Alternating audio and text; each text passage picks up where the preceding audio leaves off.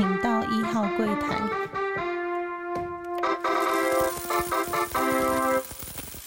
好，欢迎收听初一十五，我是主持人 Q&A。那这一集呢，跟大家先分享一下，因为整个十一月呢，上一集有跟大家提到说，十二月就是呃会办一些呃尾牙，或者是说办一些活动。那十一月的部分呢，机票特别难买。那十一月感恩节另外一个大事就是啊 Black Friday，就黑色星期五，就是啊大家疯狂购物的日子。那在就是十一月初的时候，其实台湾呢，它就是台湾也现在也流行什么一一一，就什么光棍，其实那是从应该算是从中国大陆呃流行过来台湾的，所以一一一现在就变成呃电商他们在做一个网络行销的动作。那我发现美国的 Amazon 它也有类似的，但是美国 Amazon 它当然是会在那个 Black Friday 的时候，黑色星期五的时候，当然做更大、更大型的促销。那我刚好这几天就是在啊 Black Friday 之前就有先就是去晃晃了，就是说去去呃比较大型的卖场晃晃。那发现呢，其实他们已经打出了就是黑色星期五的呃一些 promotion，那就是说它就是 early early bird 嘛，就算是早鸟的活动已经开始。那其实大部分的衣服呢，就是如果它真的要打折的话，其实都会打到四折。也就是说，像我帮小朋友他们买了一件衣服，原本譬如说呃二十五块、三十块的衣服，那实际上买大概只要十块钱的呃美金，那大概就是三百块台币，那会买到一些比较不错的牌子，然后就是路算是路边摊的价格，那包含是我刚讲是冬天的衣服，那当然夏天的衣服可能就更便宜，就可能就是五块八块之类的，那就是大概一百五到两百中间，所以。呃，在这种大的节日到的时候，其实我们就会去帮小朋友去做一个换季的动作。这个也是这个假期或者这个呃商业活动，它主要它还是要清掉一些库存啊。那它通常会清一些过季，就是去年的货啊，或者说自己已经摆第二季、第三季了。那刚好又可以符合就是节气的话，那就是像小孩子现在台湾就是还是很热，但是会接下来可能就是到十二月之后就开始会变冷嘛。那变冷的时候，小朋友他们就可以就是有一些冬衣可以穿。那当然，我是说现在他们就是因为就分隔两地，他们没办法穿嘛。那就看看之后他们来的时候呢，就让他们带回去，或者是说我再想办法帮他们寄回去。那过去呢，其实我们每一年，甚至我们在台湾的时候啊，我们都还蛮重视呃感恩节后的这一个购物活动。那去年比较特别了，去年的时候是因为我们刚好在感恩节的时候，呃，回去台湾就全家一起回去啊，所以去年的感恩节的时候，我们就是虽然说订了很多东西是真的，就是我们在网络上在 Amazon 全部都已经先订好了，但是在实体的感受呢就没有那么的明显。那我先讲过去我们实体的感受。我们过去曾经在纽约的时候，就是感恩节跑去了，呃，当然就是跑去 Uber 这种啊大型的 Premium Outlet，那也感受到非常的呃折扣，非常多的折扣。那买的类型呢，譬如说呃锅碗瓢盆，这个是我们会趁这个时候买。譬如说刀具，刀具有时候一组好的刀具就蛮贵的嘛。那那种铸铁锅，铸铁锅又重，然后它都可能就是在 Outlet，就是在趁那个 Black Friday 的时候，他们会做一些打。打折啦，然后可能就一点点点点的，就是他们烤漆上的小瑕疵，那就被他们认定为就是呃稍微是瑕疵品，然后就会放到 Outlet 去卖。那还有一些盘子啊、杯子啊这种，就是都是名牌的杯盘，那然后是现色色彩又非常的鲜艳，那所以这个都算是很需要把握时间，就是趁这个大打折。我觉得一个我记得一个盘子。大概就是一组啦，大概就是七块钱，然后一个杯子大概就是五块钱。那其实你平常在台湾买马克杯，差不多也就是一个也是要两百三百，但是它是挂那个著著名的铸铁锅牌子，然后却又只要五块钱，那就相对相对非常的划算。那我在台湾也有趁有一年的呃，后来回到台湾有一年趁的 Black Friday 的时候，在呃。M 字头的大型网站，就是不是 Amazon，就是 Macy，呃，Macy 了，直接讲 Macy。然后就是从他们的呃，就是家用品上面去订了 Dyson 的吸尘器，那运回来，然后又比台湾大概就只有半价，所以算是嗯蛮划算的，就是觉得这算是还蛮不错的，就是一次的购物的体验。那当然，我在美国会听到有些比较夸张，以前在美国就常常说啊，他们就会趁这个时候赶快先去买电视啊，或电视会什么一块钱啊什么的，然后会去抢，会去排。我记得有一次，我们纽约的朋友带我们去排队，是排呃小朋友他们哦，对，讲到就是他们常常会在趁在感恩节大打折的时候呢，去帮大家挑圣诞礼物，就是说小朋友圣诞礼物会在这个时间挑，所以我今天其实也做了差不多的事情，就是呃小朋友他们的东西礼礼物啊，或是他们做的平常做一些手做的实验，就是美国很卖很多那种 Discovery 或是那个 National Geography 他们做那种实验。的游戏盒算是桌游盒，那我都会在这个时间去做一个采买。今天去买的话，嗯，原则上都有打到呃四折，所以比平常你买原价的价钱都会再打四折，那真的便宜的非常多，就是比半价还要再便宜更多嘛。然后啊，上一次他们是说像要帮小朋友买类似掌掌上型的游戏，或者是买 iPad 之类的，那我们就是在啊。感恩节当天，还感恩节前的十二点，然后一到十二点，我们就去 Best Buy 排队，然后去帮他们的小朋友，呃，买了他们的圣诞节礼物。那我相信小朋友拿到应该是非常的开心啊，或者说小朋友他们都会下需求啊，我希望 Santa 送我什么，然后希望 Santa 送我什么，然后啊，爸妈就会趁着就是呃，看看附近的店家，譬如说就是刚刚讲 Best Buy 比较大型的店家，J 以前还有 J C Penny 啊。或者像 Macy's 这种，就是百货公司，他们可能都会有自己不同的促销。那像那个沃尔玛也会有嘛？像大家抢电视，常都是去沃尔玛抢啊。我觉得就是这种各式各样的那种台湾比较少看到的这种抢购活动呢，在美国我至今感受到还是非常非常的流行的。那我今天去百货公司也看到，就是货比以前都是齐全，非常非常的多，就整间店都是满的。那不过相对起来，什么就没有打折？像是真正真正的精品，就是呃，我讲的精品大概是 LV 这样的等级，或者是说像我比较会关注的球鞋，它也不会在这段时间去做一个特别的打折，因为它已经球现在的球鞋就是比较好的鞋子已经归类为精品之类的，所以打的折扣也不多。那其实原则上就是那种中中价位，或是比较偏低价位，中到中上等级这些价位的呃品牌，都会做一个比较夸张的打折。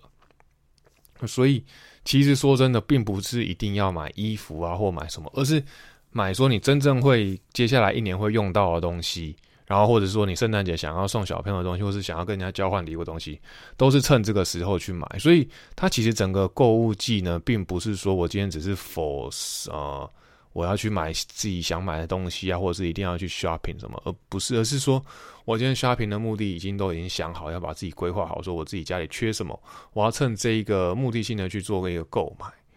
那我今天也有特别去看呢，就是类似音响设备，确实也都有一些开始。呃，折折扣下杀动作，但你不能买最新的啊，就是说你不能买最新最最高级，什么蓝牙又杜比又什么什么什么什么，就极极声道那种，你就一定要挑就是上一代的或者在前两代的，那它那个打折的那个幅度就会特别夸张，甚至呢，我记得像 Amazon 他们有时候会再把，比如说去年的 iPad 或是前一两年的 iPad。这种东西会拿出来再做一个打折。那我觉得 iPad 这东西比较无伤大雅，是说 iPad 其实像我们第一台 iPad，大概就是用了大概六七年都都没什么问题。然后后来是因为容量已经快满了，才把它就是夫妻都有再换一台 iPad。那但是从我们学生时代，就是我们念研究所的时候就一直用一直用，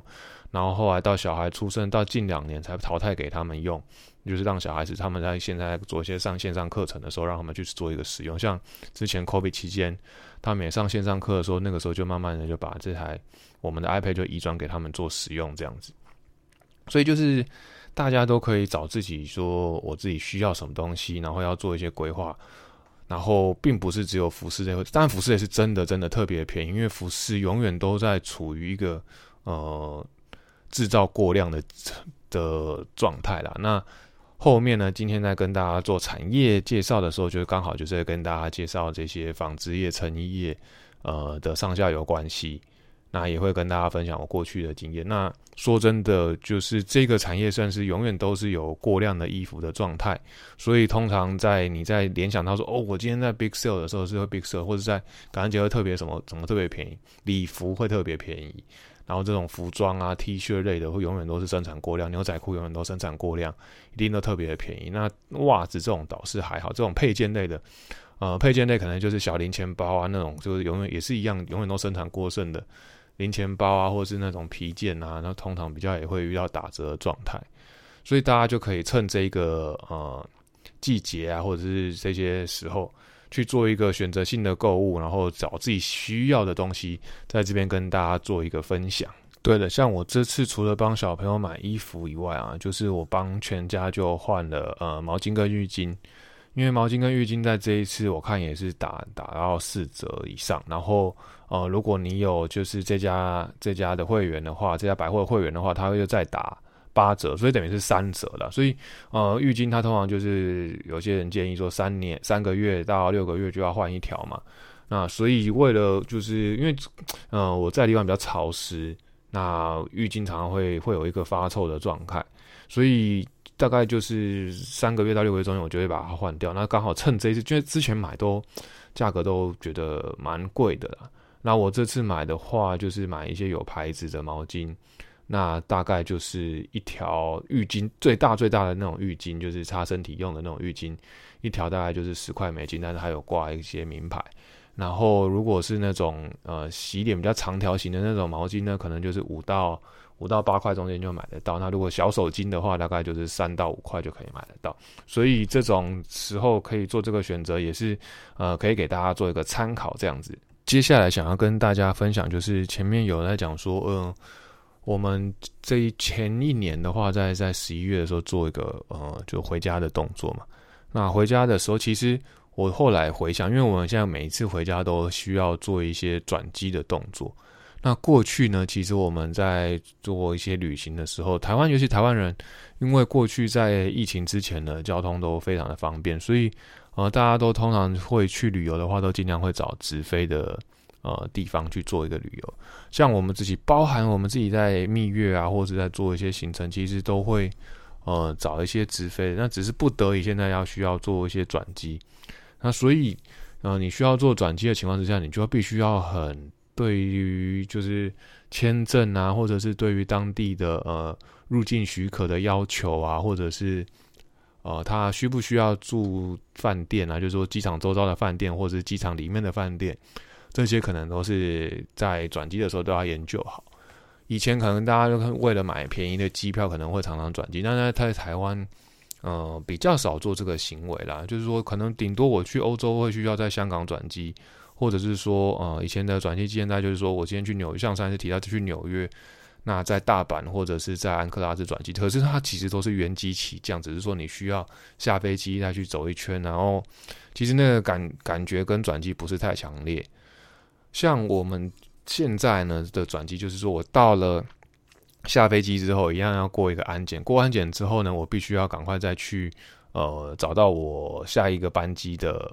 呃 gate 在哪边。那在 gate 中间，可能就会你需要去抓那两个小时到三个小时中间的空档呢，去赶快吃个饭啊，或者是说赶快做一些必要性的就是调整，然后让小孩子休息啊，帮他们买个早餐或是买个晚餐呐。那你要再跟地勤，可能有时候要跟地勤联络，因为地勤会觉得说你这样转机过来，你有没有下一个点的签证？还要有时候还要是会被地勤扣去，所以转机的话就会遇到很多状况，甚至我们早期呃要来报道的时候，或者我太太要来找我的时候。我们都需要在饭店住一晚，像上一次就刚刚讲上一次感恩节回去的时候，我们也是全家就是呃来回都要在饭店住一个晚上。那我们又怕当时又还没有在出机场住的经验，就是刚好订到了饭呃机场里面的饭店。那饭店又比较小啊，但是麻雀虽小五脏俱全，又算是蛮方便的。后来呢，又有一次太太她自己要来的时候，就发现说，哎。又要过夜，就是又要在机场过一个晚上。可是这时候机场的里面的饭店是满的，他就变成说他要出境，然后拉去机场外的饭店，然后一大早呢就要赶快搭第一班车，然后再再过一次安检，然后再入境这样子。那就像我上一次提到，为什么会很就是在从日本转机的时候很惊艳，说哦，我现在可以出境然后再入境呢？就是呃比较没有经验啊。然后或许有些人就是常常这样子飞来飞去、转来转去，可能都有经验。但是对于我们虽然说已经算很长飞行了，然后又要在这种做更多更多的变化的话，虽然说久了，当然就会习以为常，会把它当做自己的呃就是技能的一部分，或者说就是该遇到就去做嘛。但是我觉得不是像台湾真的太方便，就是以前甚至我们去蜜月，连奥地利都直飞，现在英国也有直飞，法国也有直飞，所以呃算是真的还蛮方便的啦。我觉得就是你看现在 L A 新宇也飞，然后长龙华航不用说一定也有飞，可是譬如说你要到一些呃譬如说知名的点啊，但是它又没有飞的时候。你就会相对比较辛苦，像大家如果要去北欧，就之前不是有一堆 YouTube 跑去北欧吗？那他们就要转转转转到三四趟，然后就很辛苦。我记得以前我们要去芝加哥的时候，也是都没有直飞。那甚至到我哥哥的那个想配那个小学校的时候，其实又要再转机。所以其实我们当我记得有时候我们常常在呃 San Francisco 旧金山转机，然后再转到。呃，芝加哥，再从芝加哥再搭很小很小的飞机，就十四人座那种小飞机，再到香槟，或者是我们也有曾经从呃直直飞纽约，然后再从纽约去买呃到芝加哥的班机，然后再转。那真的中间行李呢，到底就会会 你你先到还行行李先到，都永远都搞不清楚。这种转机的行为其实真的算是蛮辛苦，所以呃这种状态大家都还是会永远就是。未来，如果你常常会需要遇到出国的话，还是会遇到。那相对的，有时候呢，像我们这次回我自己这次回台湾，然后或是跟太太他们约去日本见面的时候，我就是用航空公司的里程，然后去做一个兑换嘛。上一次有跟大家讲说找对那个很重要。那行李也有直不直挂的问题，就是说我今天像我在这次回台湾。他我在我出发的地点的时候，他就直接把我行李就挂台湾。可是我明明就是搭不同的航空公司，他他却可以帮我一起挂，是因为他们是同一个联盟的。那像华航他们就什么叫天河联盟啊，然后长荣就叫做星空联盟。如果是同一个联盟，他会帮你直挂；那如果不是同一个联盟，就要看运气，看航空公司他到底有没有能耐帮你直接挂行李到他们的，就到直接到你的目的地。所以这都运气运气。那像有时候你要又要过夜，又要又要真的要待三四天，再到下个地方的时候，你真的行李就要拉出来。那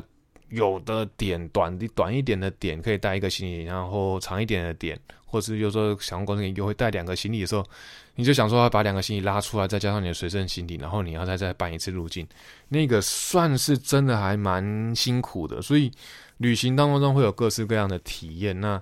所以。呃，像我们最近都还是会一样，都会找好信用卡公司，然后去做一个配合。然后我最近发现一个日航，日航航空，呃，也算是长见识啊。日航航空它算不是星空联盟，也也不是天河联盟。那在台湾，我原本以为啦，就是说常常华航跟那个 JL 日航他们都会共飞班机嘛。那共飞班机的情况之下，我想说，哎，他们应该是同一个联盟才会共飞班机，就发现不是。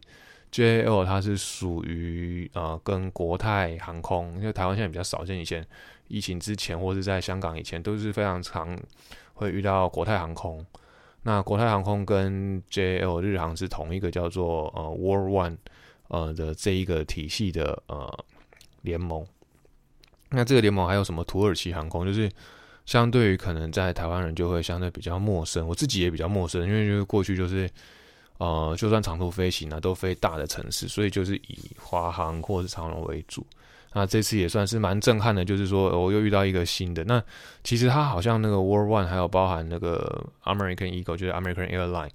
以前我记得小时候常飞 American Airline，但是现在我竟然没有注意到这个是同一个联盟，就是可能因为订票可能也都透过航空公司嘛，然后。哦，你也没有真的自己要办信用卡或者自己累积里程，直到就是说你要自己累积里程，才发现说，哎，我这个里程可不可以是共用？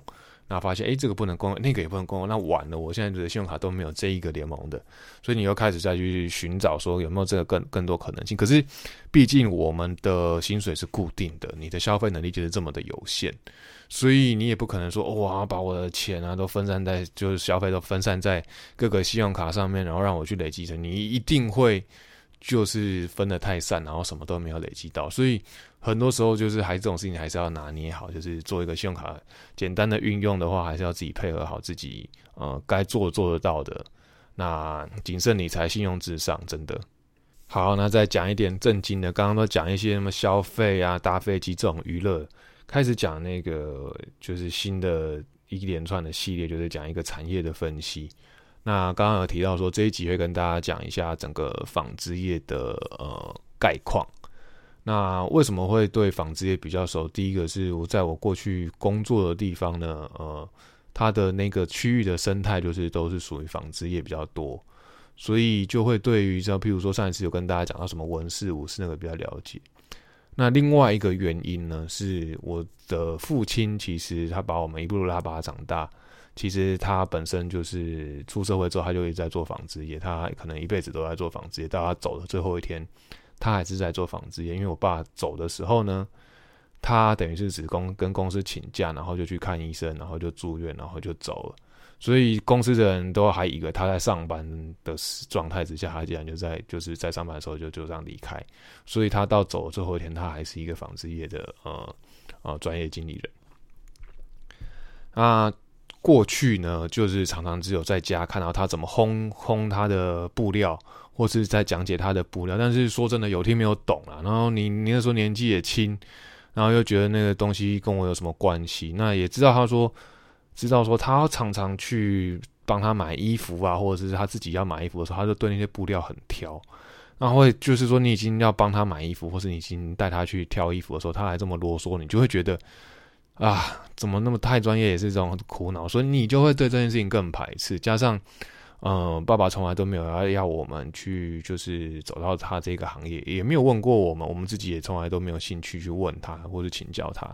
那我哥哥因为做研究员的关系，说或许有时候可能会问他一些上下游的关系。那我自己呢，就算到纺织业，就是多多多少都听，直到，嗯，我第二次就是出国回来的时候。真正接触到我工作的地方是呃纺织业的大大据点之后呢，啊常常会问我爸一些，就是跟他去拼装一些我最近去看到的现象或者什么，然后但是那个时候是我爸已经生命比较后期的时候，所以说真的我这辈子还蛮后悔，就是说当时没有请教太多他工作上面的事情，因为 说真的，大家都还是要多多关心自己父亲的工作，因为。这些都是他的知识，他一辈子的知识，就是说挖不完的宝库。那他算是在这个产业上蛮成功的人士，但是我却没有问他更多。那所以其实你这辈子会很多后悔的事情很多，然后有一个活字典呢在你身边，你却没有把它好好的把握住。然后他讲话，我们有时候就就常常一讲就吵起来，或者哥哥也是一讲就会大家都比较没有耐心嘛。毕竟几个三个臭男生一起讲话的时候，就会发生这样的状况。那加上他就是人生的后期，他有比较常有酗酒的状态，所以你也搞不清楚他到底是只是想要找一个人抒发情绪。但是说真的，他抒发情绪，我们也应该就是做子女要听呐。那就是说，不要讲太远，就是说纺织业这件事情，其实一直在我生命中都是跟我息息相关的。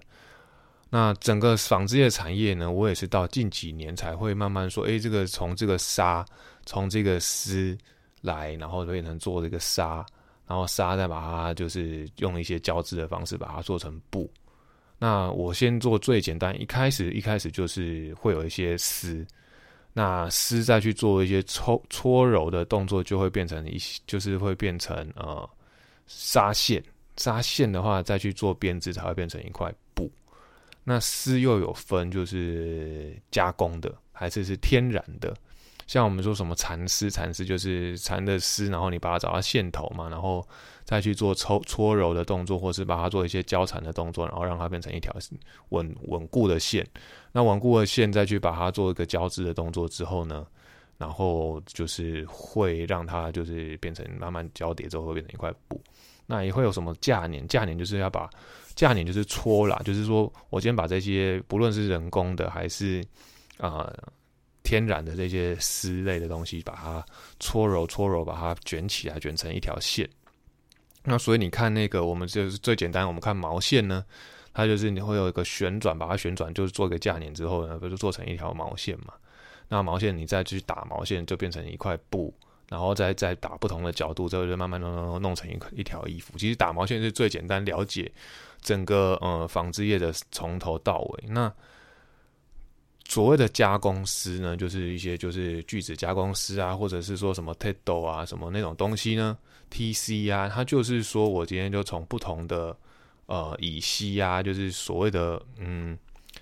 石化原料去做出来的那石化原料，它因为像我们的塑胶袋啊，或者什么那种，就是它可以把它做成一条线纱线，然后纱线再去再做一样是做一些架捻，或者说纱线有些有些现在比较前卫的呃所谓的呃都起前面的加工的丝，它可能就是可以不用再去做一些架捻的动作，它就可以直接再去做一些编织的动作。那因为随着这些技术越来越高，然后会有不同的做法。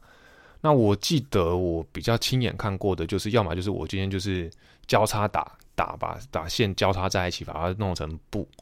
那或者是说就是用机器上一上一下一上一下，或者一左一右上下交织而成。那也有看过说用水喷，用水柱去喷的，然后让那个就是比较复杂的交织过程呢，然后透过水柱的技术把那个纱线带出去，然后让它就是达成一些比较困难的动作。那以前当然就是你看过那种毛织线机啊，就是一上一下、一上一下的那种手工的织线机。譬如说我们去看看什么什么客家，还是说什么看一些原住民都怎么做做衣服的时候，你就会看到那些状态。那个其实不是说走原本，就是从以前到现在就是这样子做衣服的。那现在当然就是透过机器，通过一些生产链的方式，就可以达到这些，就是不用人工一上一下、一上一下去拉。那再接下来就是会有水柱，再接下来就是就是那种全全自动或是半自动的工厂会直接去做这件事情。所以原本以前劳力密集的部分，现在都有就是人只要顾机台，然后再再去做一些动作。那加上现在这就布啊，除了白白的布以外，你可以做可能一块白的布，然后再去做一些染，或者是做一些印染染，就是我今天就是用化学料去把它染嘛。那印就是我今天是用压印的方式，所以其实图案有可能是用染的，也有可能是印。但是你说原衣服的原色原则上都是用呃染的。那染的又有两种，就是我今天是刚讲的白布去染，另外一种是说我今天做出来的纱就是色纱，所以我用色纱去标交织而成的衣服就会颜色就会不太，通常不太会比较少衣服就是会用不一样的颜色去做，除除非像是呃西装的衬衫。衬衫的布它会有一些不一样，那就是我就用不同的线纱去织而织成的。所以通常你会发现，呃，一块丝布，或者是说像那个西装外套，大家都会做很帅、很酷炫的那种内里啊，那种的技术就是我今天是用不同的色纱去编织而成的。所以我今天在涂一张，在设计成一张图的时候，我就要去设计那块纱要怎么织。但那个就是比较先进的技术，你就会觉得说，哎。呃，上次我跟大家讲说，其实很多传统产业，其实它或者什么慢慢走向科技，其实因为它里面的技术成分真的还蛮高的。就是说我今天要怎么把一块一条色纱，然后就把它织成一块呃美丽的图画，那个都是还算是要在做做一些精密的排版跟规划，有点像像你现在做三 D 列印，或是我现在做一些呃排版的时候啊，三 D 排版的时候，就要原先就用程式去跑好，去把它套好，然后再做出来。那以前做手工的话就会更难，它还要因为一点一滴，一个眼睛的眼珠不同格不对格，它又再把线再退出来，再重新去织。然后这个就是随着科技的演进，然后会有一些更不同的做法，衣服的呃方式会做出来。那染刚讲说染嘛，染完有些人就要做做一些图案的话，就是刚讲说，如果我可以用织的，可以把图案弄在直接弄在上面，那也会有另外再做再缝再加工的动作，也是一个方式，会让这个衣服有不同的图案。那再来就是说，大家就会比较习惯在烫印啊，或是说我今天用一些印花的方式，这都是就是算是比较后段的在做加工的动作。那所以其实这个在做一个嗯一件衣服的过程，其实是相当的繁杂的。只是说，因为随着自动化，随着就是大家都有办法大量生产的情况之下呢，啊，会变成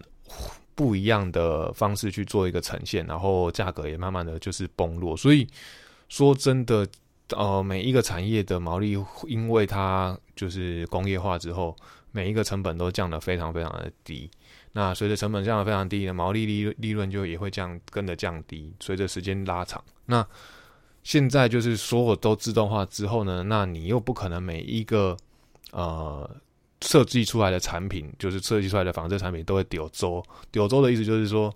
呃，大卖，或者是说这块布或者这一块这一这件衣服的销量会特别好。你一定是他们就说十周里来对丢几周里都是。短谈就是其实跟买股票一样，你买十只股票，有一只股票它翻倍了，或者是说它中了，那你就是才有机会去才有胜算呢。那所以不论是你在挑一块布出来的时候，甚至就是我今天在做出一件衣服出来的时候，这都还会有还是会有柳州的问题。所以这一块布呢，我今天呃在做布的过程当中，我我也会有不同的织法，我会有针织的，我会有平织的。那什么是针织？针织就是，啊，先讲平织好了。平织就是像我们的衬衫的那个布料，就是我今天剪一刀之后，那个我可以直接把它用双手把它撕开的那种东西，叫做就是算是平织的。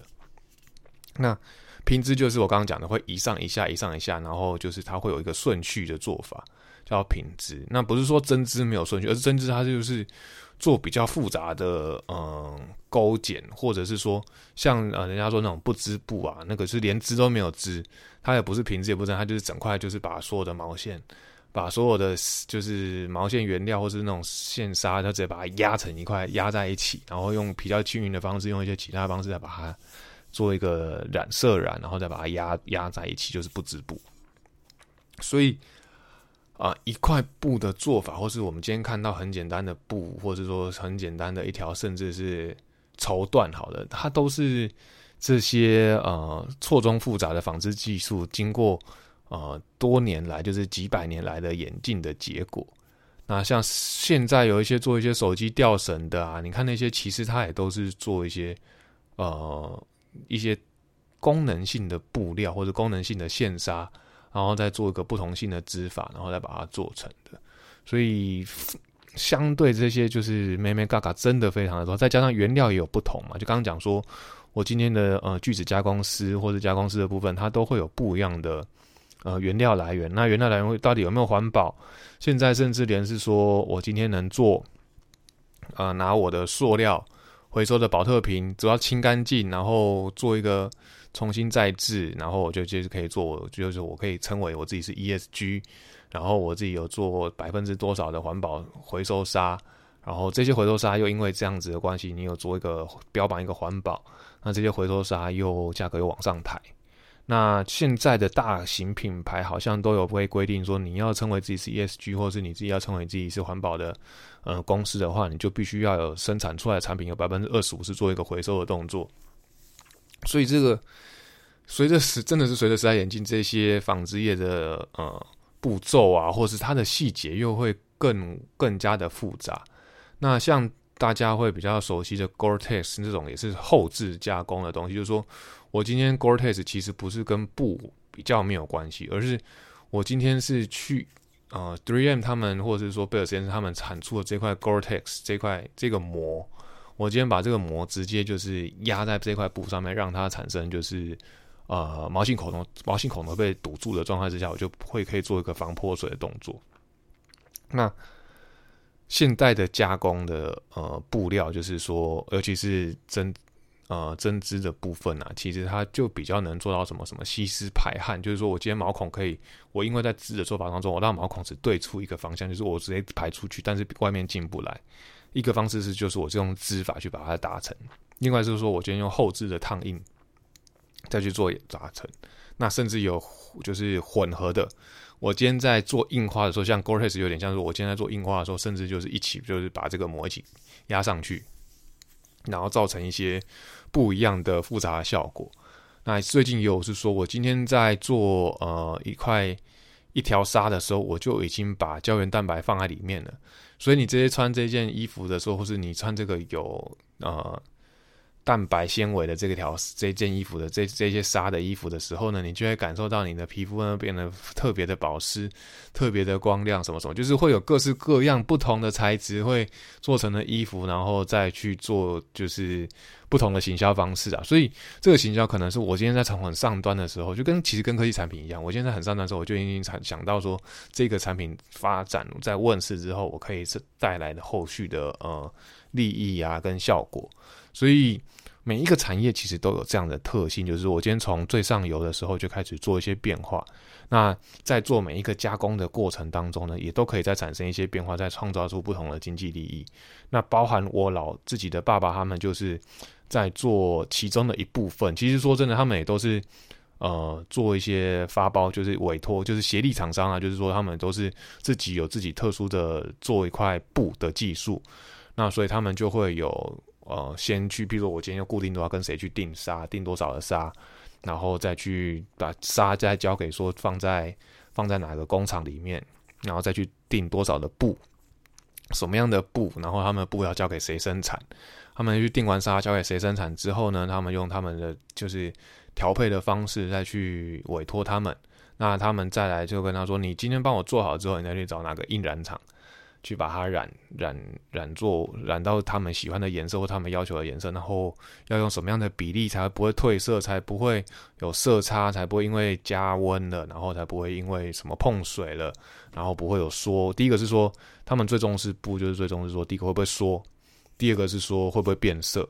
然后再是有没有色差，这个是一块布产生出来。其实说真的，这些贸最终的最终端的贸易商，他们最怕就是我今天要交给大厂，就我今天是不论是 Zara 或者 Uniqlo 或者是 Nike，我要出要求你做出来这个颜色，到底会不会有色差？你到底会不会有缩多少？因为这会造成他们品牌的形象的差异嘛。所以你今天做出一块布，你要做的多详细，做的呃到什么规格？那回到刚刚就是说，你今天会有中低价位的品牌。然后在奥莱就会打的比较多折，或者高价位品牌，像高价位品牌它从来都不打折，为什么？因为它成本就这么高，它的对于这些厂商的要求，它的 quality，或者说甚至说我今天呃一百块布里面，我只能裁出一块布或是一小块布来去做我的其中一个皮件的一小块内里或者是什么的，那个技术含量都非常的高，所以通常这些。嗯，顶端的品牌他们不打折，也有他们不打折的原因，加上他们的设计啊，或者他们设计师的要求本来就比较高，所以那些量少又又你要量，像你量这么少，你要怎么去委托一个厂商去帮你做出来？那是不是像这种刚刚讲说大量工业化之后，就是大家成本都降得很低？可是你如果是只有做少量的时候，那个成本就会很高。所以各式各样的生意，就是量大生意有人做，量少生意也有做。就是说你要自己把自己品牌定位在哪一个哪一个区块，就是你选对了产业，但你产业的链这么长，然后可以做变化这么多，要把自己塞在某一个地方，要让自己的公司产生价值，这都是自己需要判断。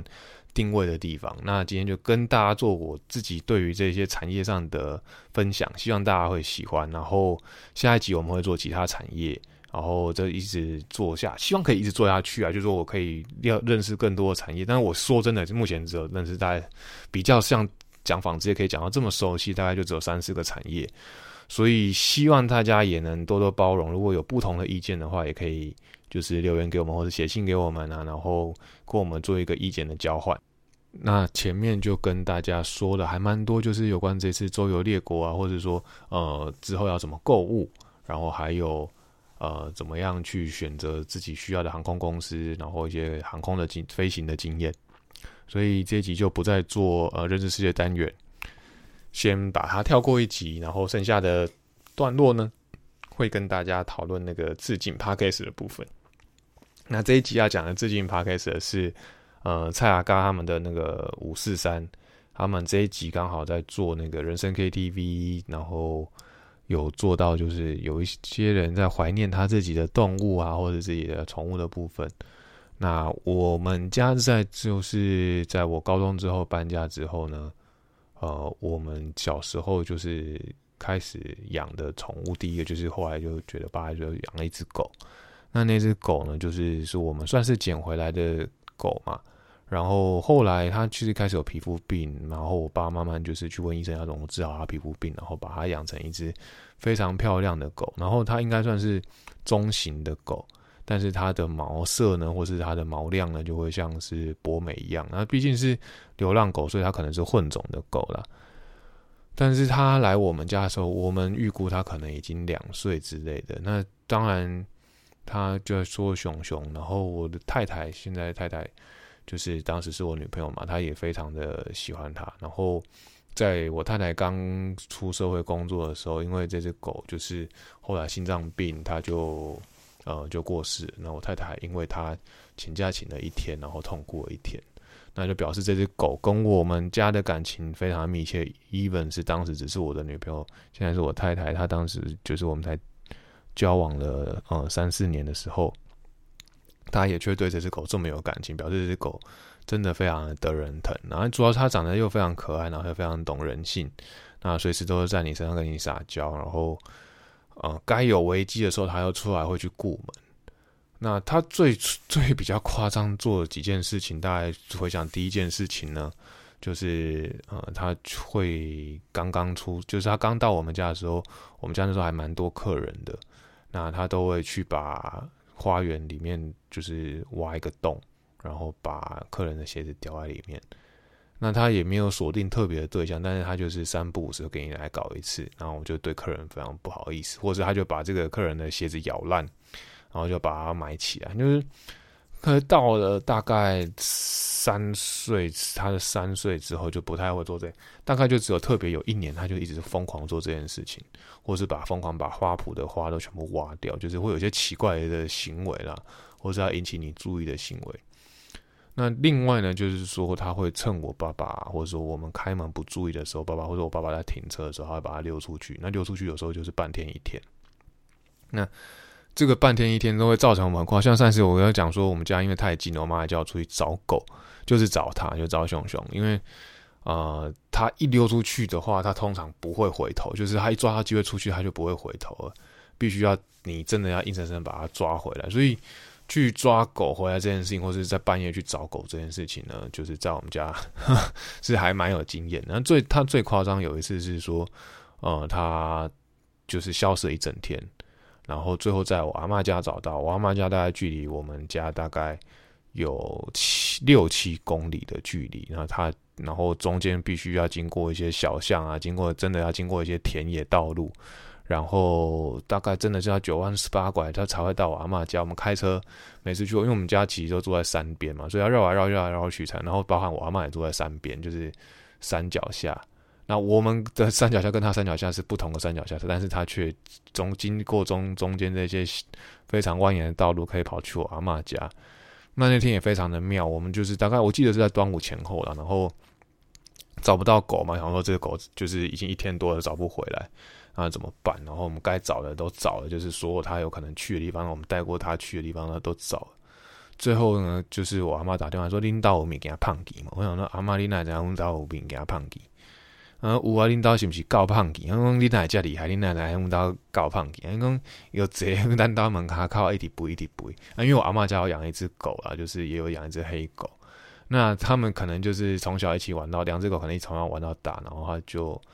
就是想要去找这只狗，还是怎么样？还是什么？总之呢，他们有两只狗相遇，然后他就在在我阿妈家等我。跟我爸去把它接回来，就是非常非常的神奇的一件事情。那我爸说他就是这辈子只有带他去阿妈家一次，就是用走的去。通常我们会让他坐车，然后去阿妈家。坐车是会的，但是如果是用走的呢，就只有走过一次。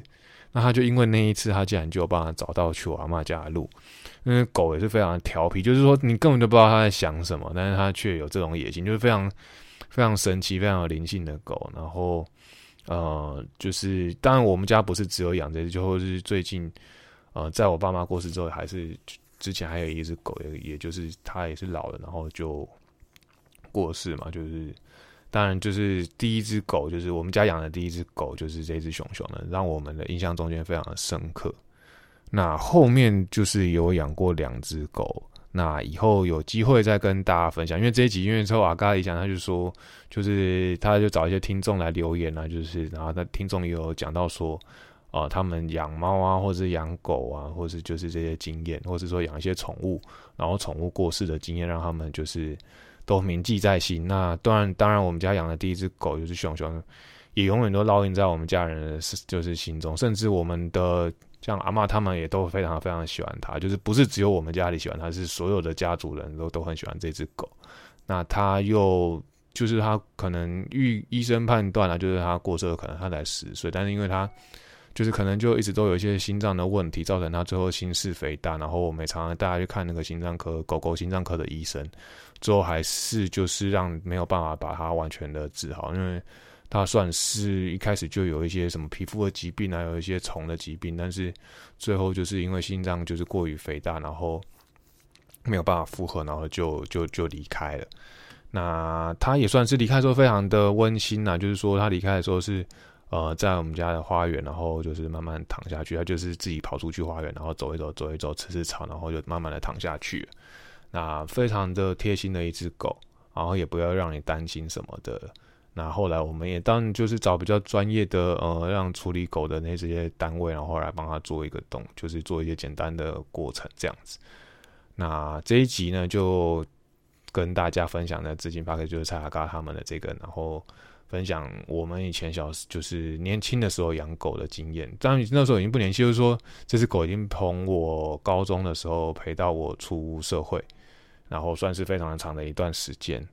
那希望大家会喜欢我们的节目啦。然后这集讲的后面怎么有点感伤的感觉，但是希望大家还是会喜欢我们节目。然后我们会尽力分享我们所知道的跟我们自己生活的故事。那大家也要帮我们分享给你自己的朋友。然后希望我们的节目话一定要帮我们按赞，然后多多推广我们的节目，让我们继续做下去。好，感谢大家，这里到这边，拜拜。